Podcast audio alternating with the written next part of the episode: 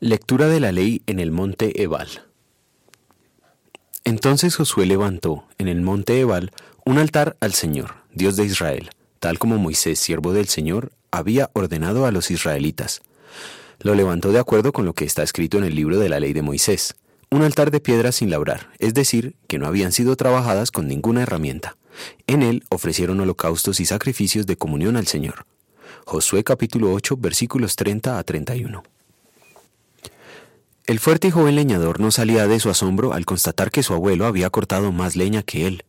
Durante toda la mañana trabajó sin descanso, en tanto que el abuelo descansaba unos minutos cada media hora. Finalmente el abuelo le explicó, gané porque en mis descansos afilaba el hacha.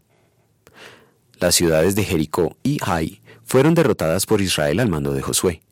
Pero en lugar de continuar con la conquista de la tierra prometida, inmediatamente hacen una pausa para levantar un altar en el monte Ebal.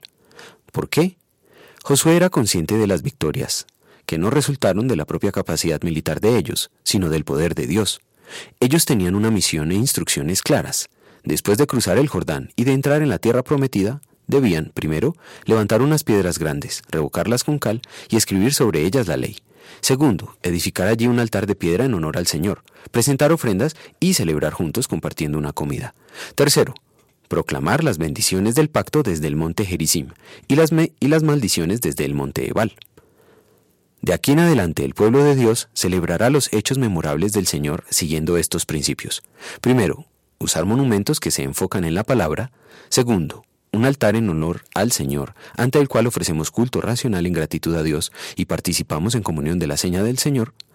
Y tercero, proclamamos la ley y sus amenazas en toda su dureza y las bendiciones incondicionales del Señor en toda su dulzura.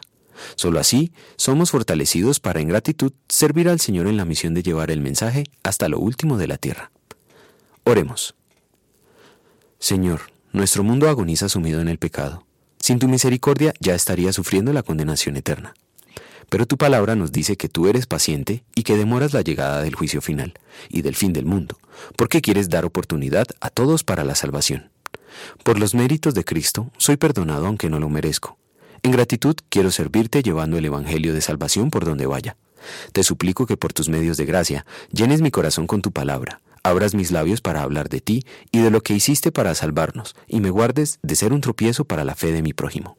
Amén.